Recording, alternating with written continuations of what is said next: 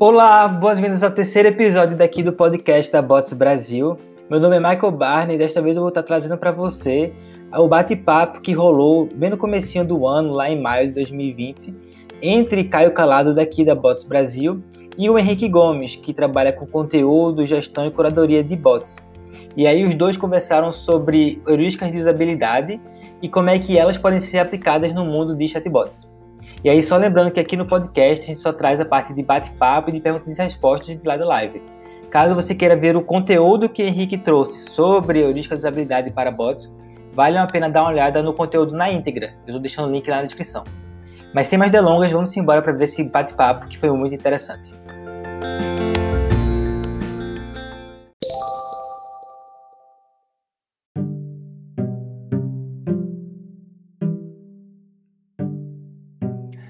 Olá, pessoal, boa noite, tudo bem? É, Henrique, eu queria trocar uma ideia contigo e a gente meio que fazendo um esquenta aqui. Beleza. É, você pode se apresentar, falar quem você é, onde vive, o que faz? Bom, gente, meu nome é Henrique Gomes, tá? Tenho 25 anos. Eu trabalho com bots já há dois anos e meio e eu coloquei aqui a imagem da comunidade Bots Brasil porque desde que eu comecei ela já existe e estive nos meetups, nas conversas, tudo que a comunidade fez eu estava lá participando e isso contribuiu muito para que eu evoluísse profissionalmente, tá? Atualmente eu trabalho na RAI, na RAI Platform. É uma plataforma e uma das soluções que a gente é, entrega é o bot. E eu trabalho especificamente no time de bot services, tá? Então a gente pre presta serviços de gestão e curadoria para os nossos clientes que possuem bot, tá? É, por hobby, eu mexo com Python, tá? Eu sou formado em sistemas de informação, então eu meio que obrigatoriamente tenho que saber programar alguma coisa. E Python é a linguagem que eu, que eu gosto. Eu, eu busco mexer com Python para visualização de dados e para trabalhar com dados em, em grandes quantidades. E curiosidade, eu jogo Counter-Strike. Tá? Se alguém joga, manda o link para mim aí que a gente joga junto. Famoso CS. Famoso CS. Outros jogos também, tá? Mas basicamente esse.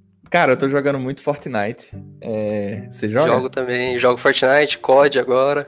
Ah, tudo que tem. Eu, eu baixei o Apple Arcade, assinei no caso, e aí eu tô jogando hum. um jogo que parece Zelda e eu toda vez esqueço o nome dele, é muito bom. Enfim, eu tô meio que voltando a jogar games agora. Nunca é... pare. é muito bom. Na real, eu Sim. tava. Tem alguns jogos hoje que tipo, tem uma história por trás e tem toda uma narrativa, assim. Eu vejo muito como um livro, como um filme. Sim, cara. É, tem uma imersão bem bacana.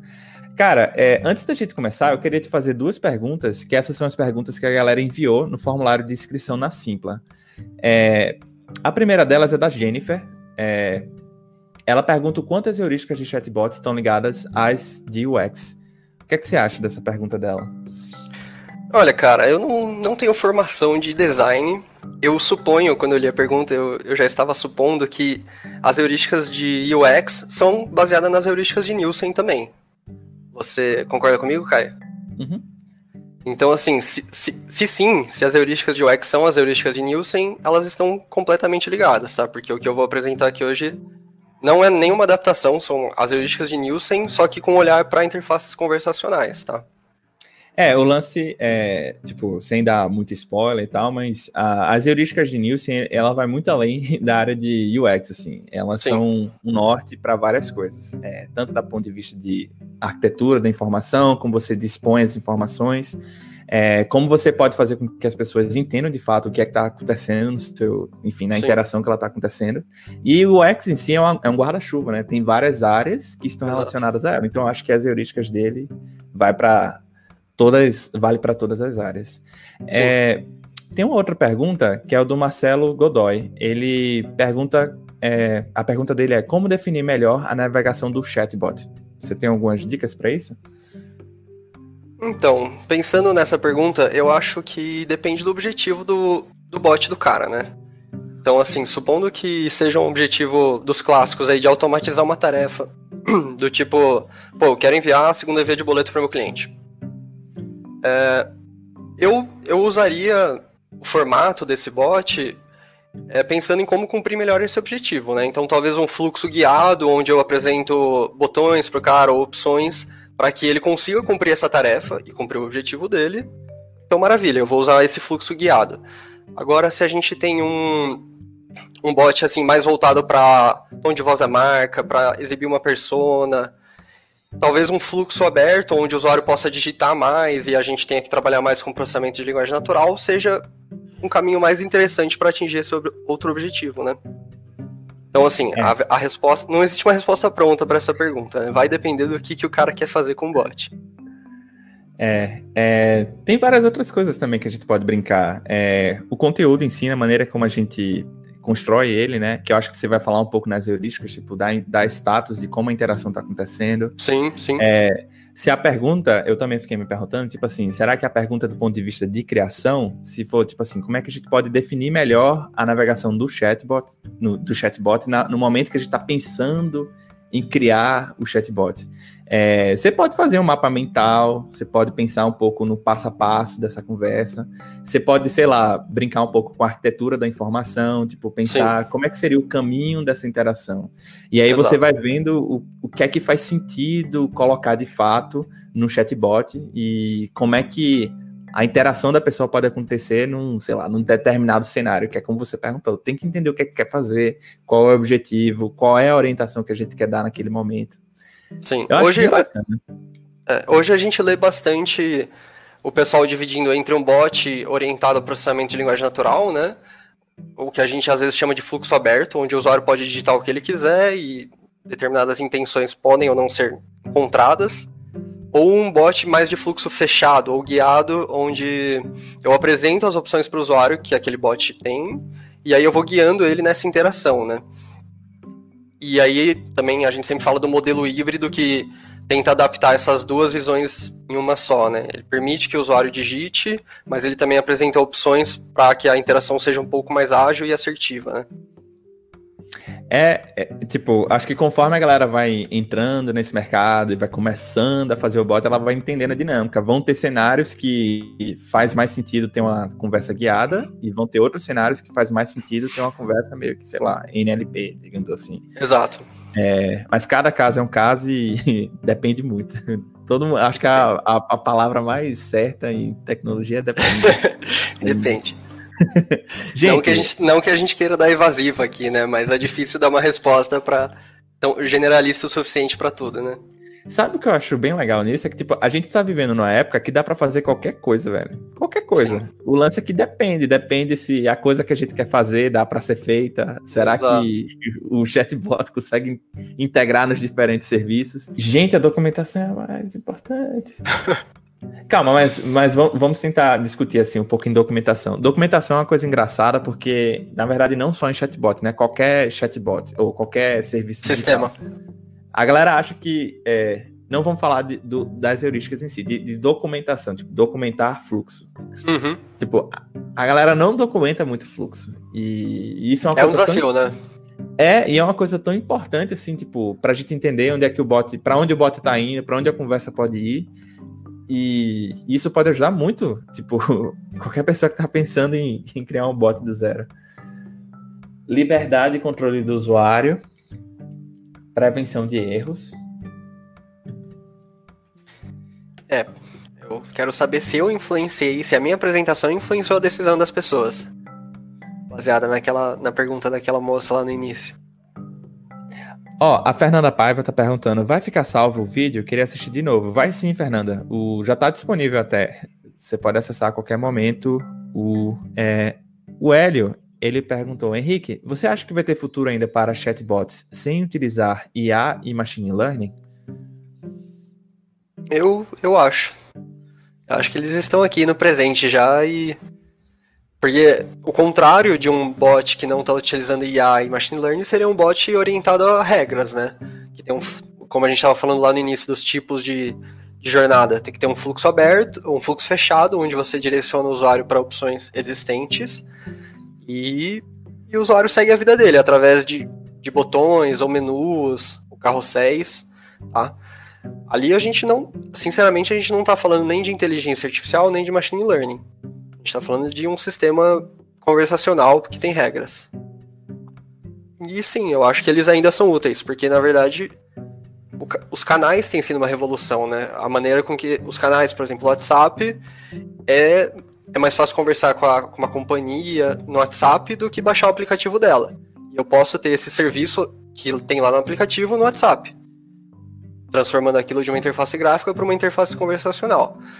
E isso não, não requer nem processamento de linguagem natural, nem machine learning. Tá? Embora você possa acrescentar e talvez tornar a experiência do usuário diferente. Tá? É, teve um. Acho que fazem. Isso fazem dois, dois anos já. É, tem um cara lá de Recife, o Diego. Diego Ruiz. É, oh, um abraço, Diego. teve. Tava tendo uma discussão. Era mais. Não era essa a discussão, mas o, o tópico era essa. Tipo, é, bons chatbots precisam ter inteligência artificial e machine learning. Pá, aí a galera falou assim, então, não é bem assim. É, você pode ter bons chatbots que não é 100% IA, não é 100% machine learning, por aí vai. Aí, o Diego, lá de Recife, ele deu um contra-exemplo que esse, esse contra-exemplo me marcou, tipo, toda vez que dá, eu coloco esse exemplo. Ele fala, cara, às vezes você só quer tomar um copo d'água frio, não é nem gelado, é só frio. E aí você não precisa comprar uma mega geladeira e tal. Um filtro de barro resolve, tipo, filtro de barro, ele gela a água. E é isso aí, tipo. É, às vezes uma, uma conversa guiada, ela é muito mais eficiente do que você tentar criar uma mega solução. Exato. E tipo, aí a gente, a, a gente volta na questão do, do qual que é o objetivo do bot, né? Se o objetivo for, for esse, por exemplo, um dos clássicos que é automatizar alguma tarefa no canal preferido do usuário, que no caso tem sido o WhatsApp. Cara, eu não preciso de A, não preciso de machine learning. Eu preciso de uma API, acesso a ela e pronto. Eu posso automatizar essa tarefa lá numa interface conversacional, num bot, que não está usando nenhuma dessas tecnologias aí. Tem uma outra pergunta do Valdemar. Ele pergunta sobre ferramentas para criar a documentação. Hum... Bom, é, eu acho que não existe uma bem definida ainda, né? Por exemplo, se a gente estiver falando documentação de fluxo, que, que o Caio estava citando, né? Um desenho do fluxo, cara, tem, você pode adaptar, né? Você pode fazer isso no PowerPoint, no, no Paint, se você quiser, mas você pode usar do, é, qualquer ferramenta que permite criação de fluxograma, tá? Então, deixa eu ver. Hoje tem o Whimsical, a gente tem utilizado o Figma, por causa do, desse design kit que o pessoal, que o Adolfo Melo fez. O que mais que tem? Eu, eu Papel, esqueci o nome. caneta. Papel, caneta, mas é complicado. Aquela, aquele software da Microsoft para desenho de fluxograma, eu esqueci o nome. Flowchart? Tem ah, o Flowchart, tem X... o Draw.io. Xmind? Tem Xmind, cara, qualquer Lucid ferramenta.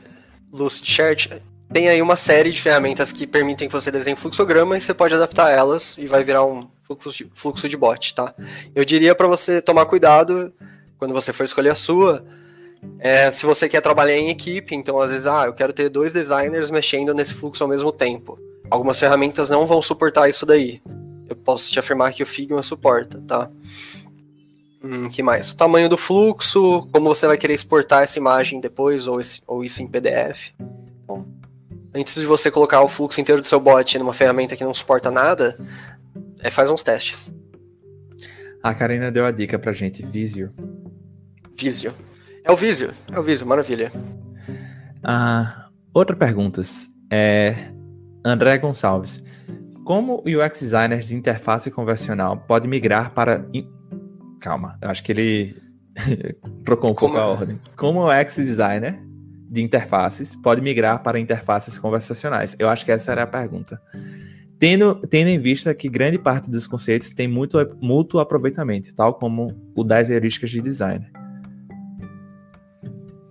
Como ele pode migrar? Cara, eu acho que é só você aceitar o trabalho, né? Você vai parar de trabalhar com tanta, tanta interface gráfica, você não vai ter liberdade na maioria dos canais. É, então, por exemplo, enquanto você está acostumado a construir uma tela do zero, como em um X-Designer convencional, você não vai construir uma tela no WhatsApp, ela está pronta já. Você precisa construir uma conversa lá e uma jornada para o usuário. Então, sim, alguns conceitos de usabilidade você vai aproveitar, só que você não vai fazer o trabalho todo. Você não vai construir a tela, nem a cor do botão, por exemplo, tá? sendo bem resumido aqui. É, Obrigado, e pela... ela... Obrigado pela pergunta aí, Deco. Eu conheci esse cara, ele fez faculdade comigo. O, é legal porque, tipo assim, é, quando você migra de uma área para outra, é, não quer dizer que você vai esquecer as suas habilidades. Você Exato. pode simplesmente aproveitar elas, mas de uma forma diferente. Então, por exemplo, eu vi aqui que a Luísa. A Luísa, eu não conheço ela pessoalmente, mas eu, pelo que eu vejo nas postagens dela, é, ela acho que era da área de arte, ela era ilustradora gráfica, e agora ela tá na parte de é, ilustração de personalidades de bots. Então ela cria a persona. E eu acho que. Eu não conheço ela, mas eu acho que ela deve estar envolvida. Se a Luísa estiver assistindo a gente aí ainda, fala aí pra gente um pouco da sua história. É, ela hoje trabalha como é, chatbot e persona brand, alguma coisa assim. E, e, hoje ela cria muitos conteúdos disso. Então, ela deve usar, enfim, tudo na vida, né? Nada se perde, tudo se transforma, tudo se renova. Então, é, qualquer pessoa que quer entrar na área de interfaces convencionais e quer trabalhar especificamente na parte de experiências, de conversas e de chatbots, tem que gostar de escrever, tem que gostar de conversar, tem que gostar de observar as coisas. É, por exemplo, depois que eu comecei a trabalhar com chatbots, eu nunca mais fui na McDonald's ou na BK do mesmo jeito, que a galera chega Vou dar a dica aqui para vocês. Vão num desses lugares que a interação com o sistema vivo é uma pessoa falando com você e observe a forma como as pessoas interagem.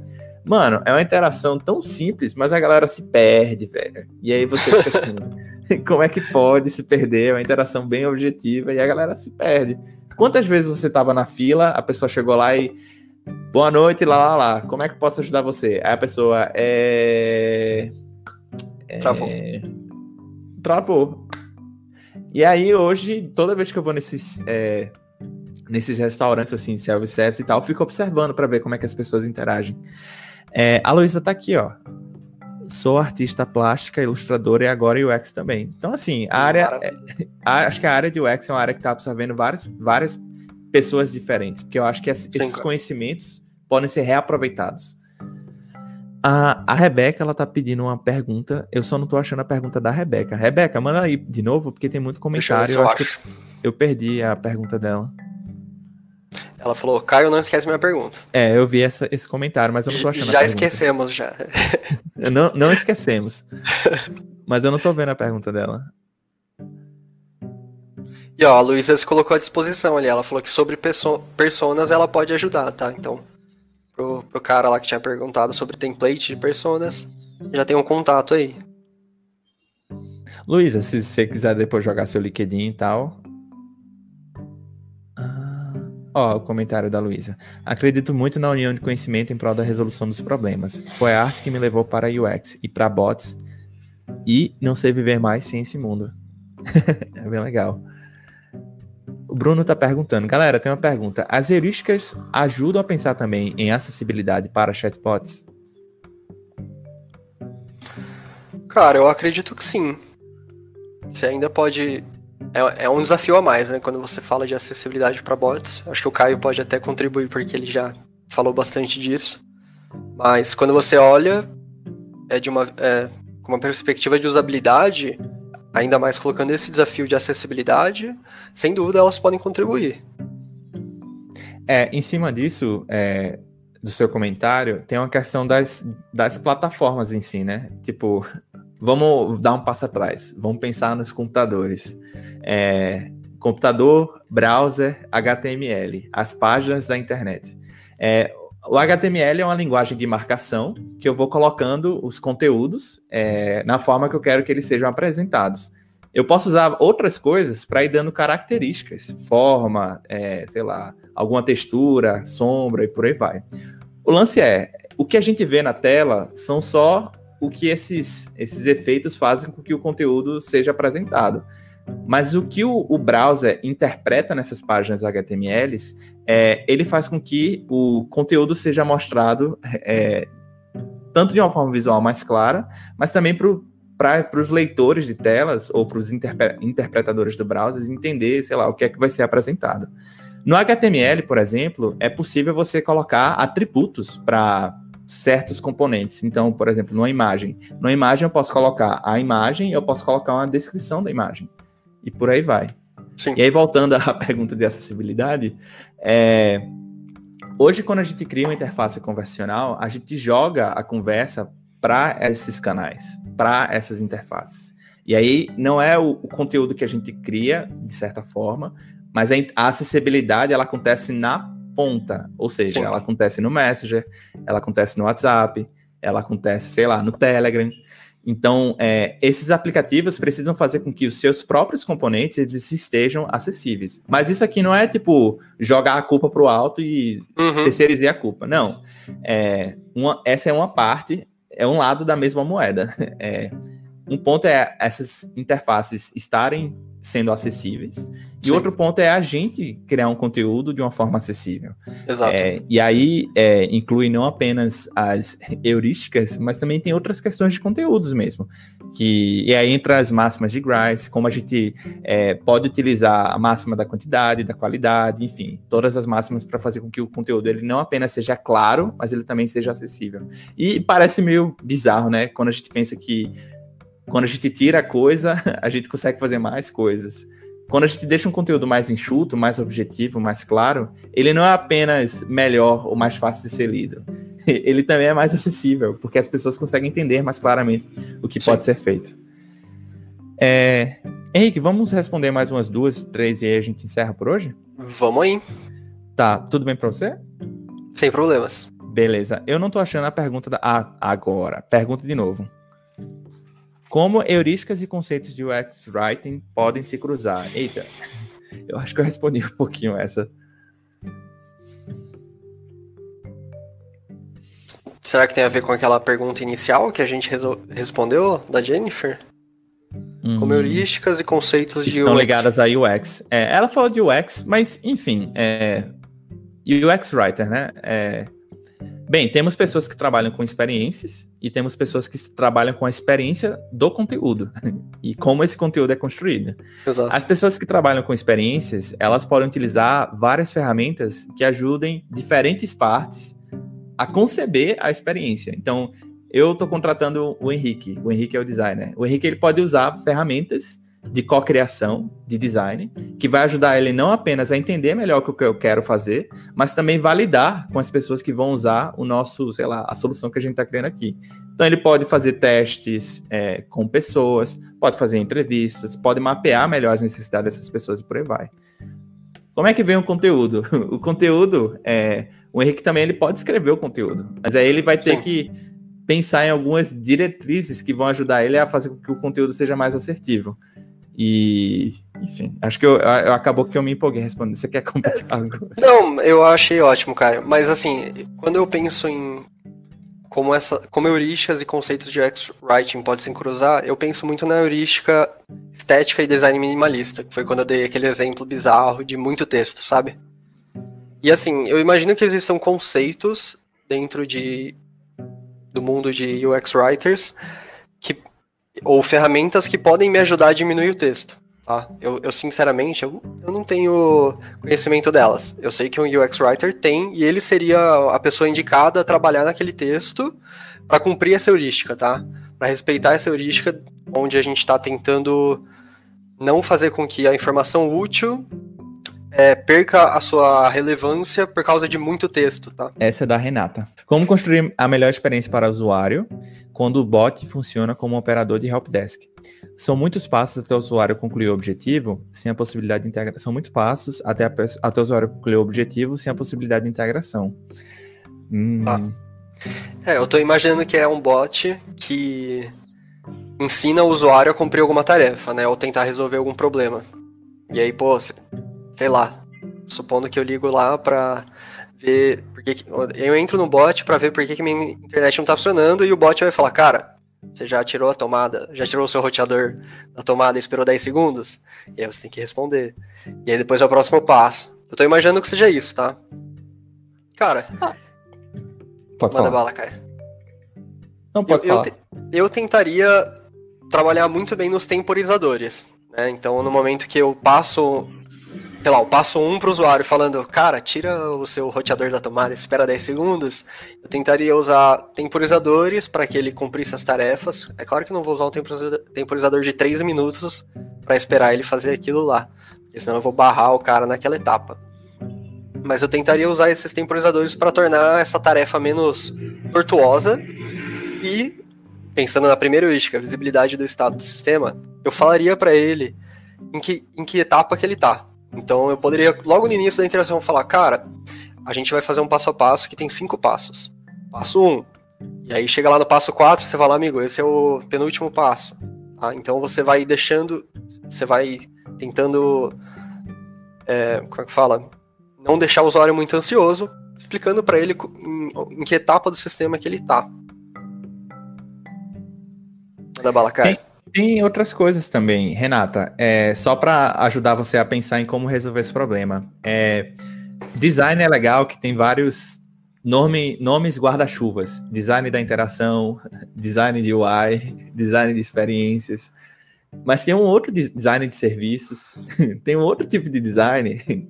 Tem um que está surgindo agora que eu achei muito legal, e esse eu acho que vai ser, tipo, a pessoa game changer, que se chama é, designer de integração são as pessoas Olha que só. pensam nas experiências integradas. E aí você consegue não apenas integrar serviços, mas também integrar múltiplas experiências.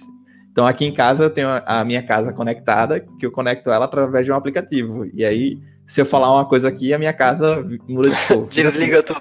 Desliga tudo, pode acontecer.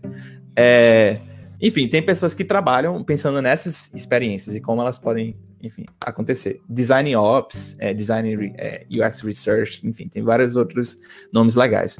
Mas por que, que eu estou falando desses designers? É, tem um tipo de design, ou um, um jeito de pensar no designer, ou em como projetar as experiências, que se chama design antecipatório. É, é, quando a gente pensa na experiência como um todo, mas a gente faz com que a, a experiência ela aconteça de forma antecipada. E aí a pessoa nem pensa que a experiência está acontecendo no momento que ela está acontecendo.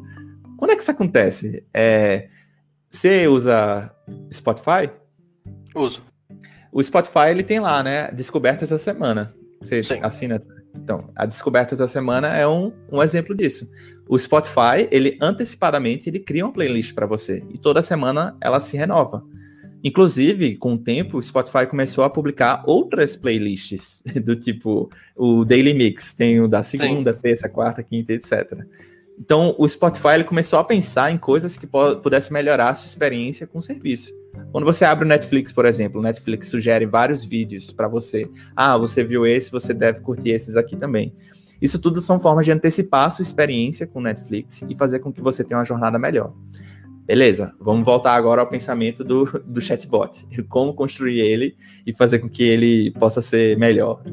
Você pode utilizar o, o design antecipatório para antecipar a jornada da pessoa em determinados cenários. Então, sei lá, hoje eu acessei um bot de helpdesk para pedir a senha. Amanhã eu mando oi, o bot pergunta: Você veio pedir a senha de novo? Eu não preciso passar por aquela jornada toda de novo. Eu só estou meio que relembrando uma jornada que a pessoa teve. E aí, voltando ou trazendo essa informação logo de cara. Claro que, tipo assim, falando desse jeito assim, parece fácil, mas não é. E esse é o papel da pessoa que trabalha com experiência. Ela tem que estudar, ver como é que ela pode desenvolver essa experiência e fazer com que ela de fato aconteça. Você pode testar, você pode colocar em produção e ver como é que tá a aderência. Você pode Exato. simplesmente perguntar para as pessoas se isso faz sentido. Enfim, tem várias formas. Acho que me prolonguei. Desculpa, Henrique. Sem problema, cara. Eu vou para a última pergunta e aí a gente começa a encerrar a live, beleza? beleza. Essa é para de voz, essa é Tayla. Sobre as interfaces conversacionais de voz, vocês acreditam que é uma tecnologia que já está preparada para ser largamente usada? Como vocês acreditam que essa área vai desenvolver? Pô, boa pergunta, viu? Cara, ela tá pronta para ser largamente usada, só que as pessoas querem utilizar. Você faz pesquisas por voz no seu celular todo dia? Hum, eu, eu particularmente, eu não, eu não uso muito esse serviço, sabe? Esse meio de comunicação, digamos, essa interface. Mas eu acho que ela tá pronta. Eu, eu acho que a gente tem tecnologia o suficiente para começar a utilizar, para as marcas aderirem e tudo mais. Agora, se os, os usuários estão querendo isso, eu realmente não sei, cara. Por favor, Caio, me, me faça seu pronunciamento. Eu sei que você tem algo em mente. É... É uma questão de. Assim, é, isso eu tô acompanhando as comunidades de voz em outros lugares. É, Exato. As interfaces de voz, neste exato momento, eu diria que é uma questão de privilégio. Por quê? Nem todo mundo consegue pagar 400 reais num dispositivo que fica ali encostado na sua casa.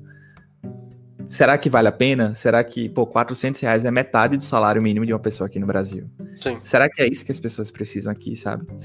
E como é que a, a gente pode resolver isso? Trazendo para cá, para esses dispositivos celulares. Uhum. É, para as interfaces de voz, tipo Google Home, Alexa e por aí vai, é um privilégio. É, aqui no Brasil e em países é, subdesenvolvidos. Nos países desenvolvidos, é uma coisa que tá lá, é o que o Henrique falou. A galera tá começando a entender um pouco agora o uso.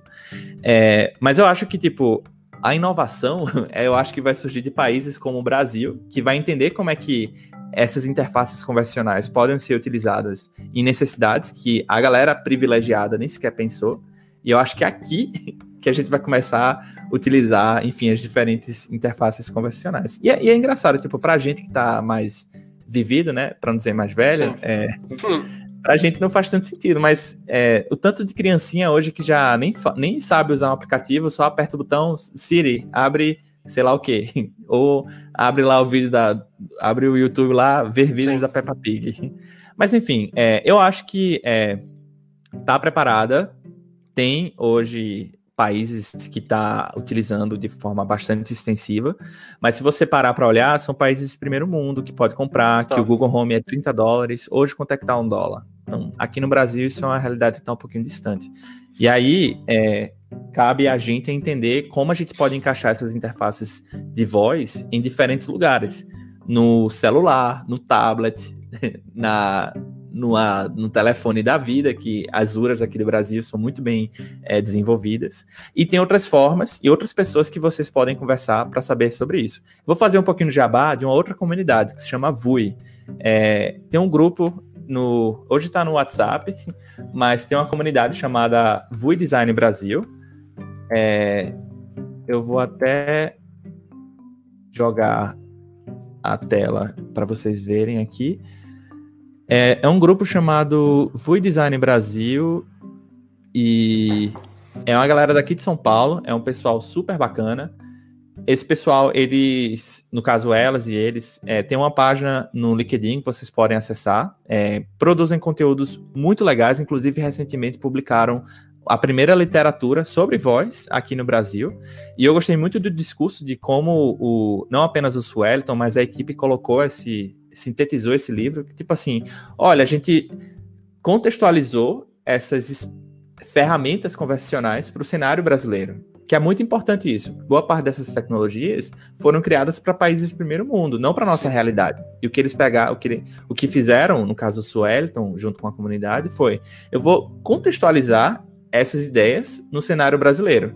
E aí a comunidade conseguiu é, criar mais o Suelton, digamos assim, esse primeiro livro. Mas a comunidade tem muita coisa bacana e elas estão criando muito conteúdo massa para quem quer entrar no mercado de voz, especificamente. Inclusive estão com uns vídeos no YouTube que ajuda a galera, acho que não deu para ver, que ajuda a galera a prototipar e criar, enfim, interfaces de voz. Tá tudo disponível no YouTube e qualquer pessoa pode acessar. Maravilha. Bem, Henrique, acho que foi massa. Você curtiu? Eu curti, cara. Foi divertido. Galera, fala aí pra gente o que é que vocês acharam da live hoje, se vocês acharam bacana. É, se vocês gostaram desse bate-papo, a gente ficou meio que aqui conversando por alto e tal. Ah, assim que é bom, né, cara? Não, cara. Desculpe. Tá eu sou meio calado, às vezes eu falo um pouquinho. Mas fala aí pra gente o que é que vocês acharam da live, se foi bacana, se vocês gostaram, se o conteúdo foi é, rico para vocês e agregou de alguma forma. É, eu queria agradecer novamente a presença do Henrique. Hoje ele falou um pouco sobre heurísticas de usabilidade para bots. É, na próxima semana a gente vai ter mais conteúdos publicados toda semana. Esse, o próximo encontro da gente vai ser sobre quatro passos para melhorar a experiência de, de um chatbot. Esse sim vai ser bem focado no conteúdo. E depois a gente vai ter um bate-papo com a Yasmin sobre VUI, voz, pequenos detalhes, grandes diferenças. E na outra semana a gente vai ter a apresentação de um case utilizado na área de alimentação barra Covid e como o NutriCuca ajuda no, na jornada de aprendizado das pessoas nesse período de crise. O que é que elas podem comer, como elas podem se sentir melhor e por aí vai. Henrique, você tem alguma última palavra que você gostaria de dizer para a galera? Não, cara, só agradecer aí quem assistiu, agradecer a comunidade pelo espaço e por sempre proporcionar esse espaço e, e parabenizar por todo mundo que trabalha e sempre trabalhou proativamente pela comunidade. Acho muito legal. É isso. Foi bem legal. Bem, legal. Gente, é, é, isso. Tchau, gente. É, tchau, gente. Até a próxima. Tchau, tchau. Beijo.